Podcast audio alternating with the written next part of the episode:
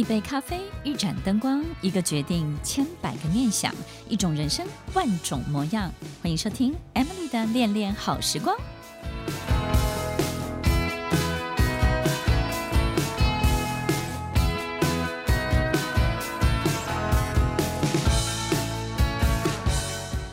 欢迎收听《恋恋好时光》，我是 Emily，在每周六晚间八点到九点，与您在空中共度美好的时光。听众朋友，过完年了，开工了，接下来就是领导者非常重要的考验。面对全新的一年，如何带领着自己的团队去创造、去抵达一个更好的佳绩、更好的落点？所以有时候我们可能会很纳闷：我又没有要成为领导人，是因为公司栽培我的。或是我从小的志愿就不是当领袖，为什么我会走上这条路？然后我就没有那么喜欢要当这样的角色，为什么我必须要去承担这一切？听众朋友，不管你适不适合，不管你要不要，如果你在这个位置，你在这个角色当中，你要开心的走完这个阶段，你就必须要清楚自己要面对什么哟。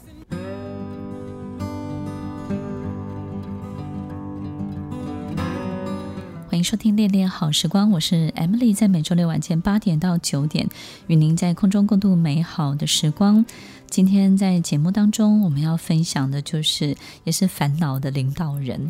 听众朋友，其实很多很多的领导人，他不只是在家庭，或者是在他的工作当中，每一年这个时候都要缴出，就是要缴出一张非常好。重要的这个愿望清单，那这个愿望清单呢，就是我今年要达到什么样的目标，我要做到什么样的事情。那这个呢，是已经成为领导人，他必须要讲出来的，必须要彰显出来的。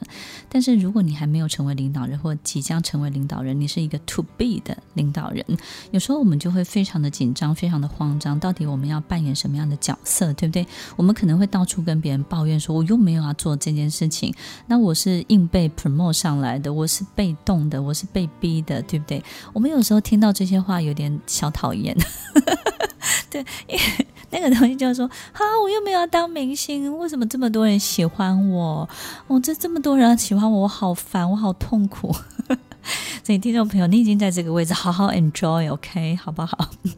所以，听众朋友，今天在节目当中，我们也邀请到诚志集团企业训练的总经理彭诗玫 May 总经理。那他负责的呢，都是领导人的训练。他在今天节目当中，也可以跟我们好好的去分享，领导人其实在养成的过程当中会遇到什么样的问题。那 May 跟大家打声招呼，Hello，大家晚安，我是 May。那你觉得这个领导人你烦不烦？挺烦的。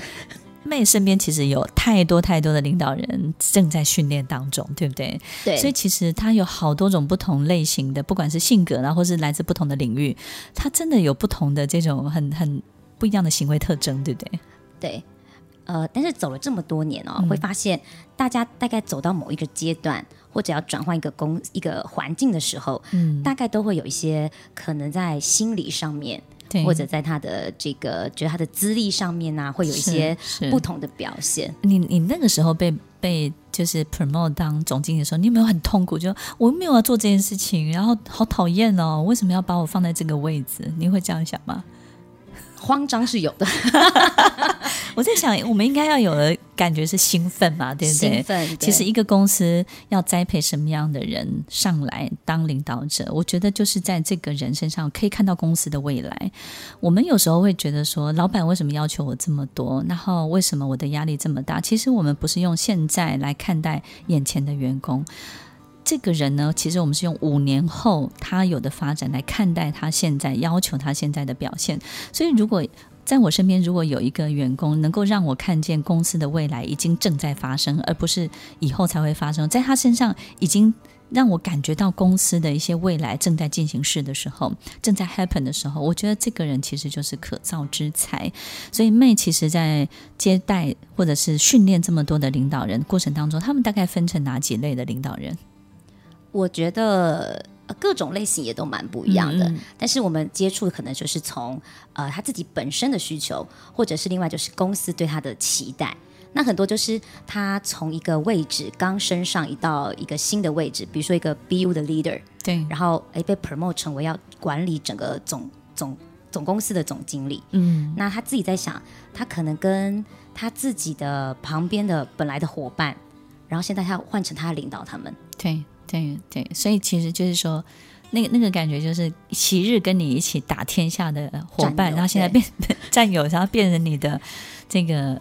下面的人，对对对对，然后你不知道怎么去面对，是，对对，然后可能也有一些、嗯、呃，这个 CEO 啊，他们想说，哎，我到了一个新的地方、新的环境，他有也很想要大展身手，对，但是不知道怎么开始，要怎么先呃，是要先融入这个规则、这个团队，还是要可以赶快建立自己的一些新的一些团队、自己的 core team。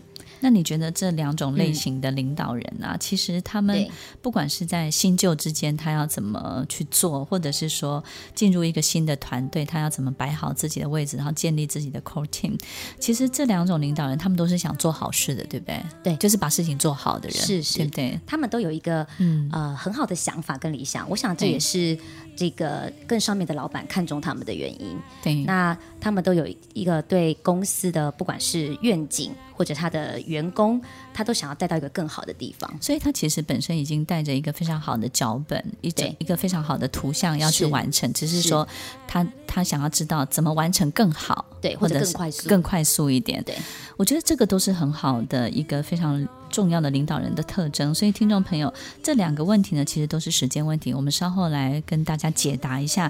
但是呢，其实这两种类型的领导人都是想要把事情做好的。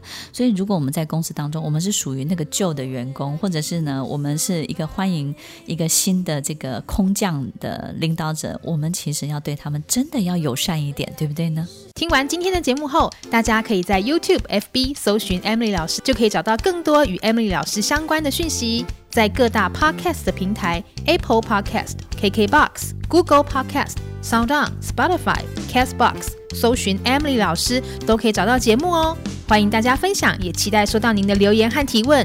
我们下次见，拜拜。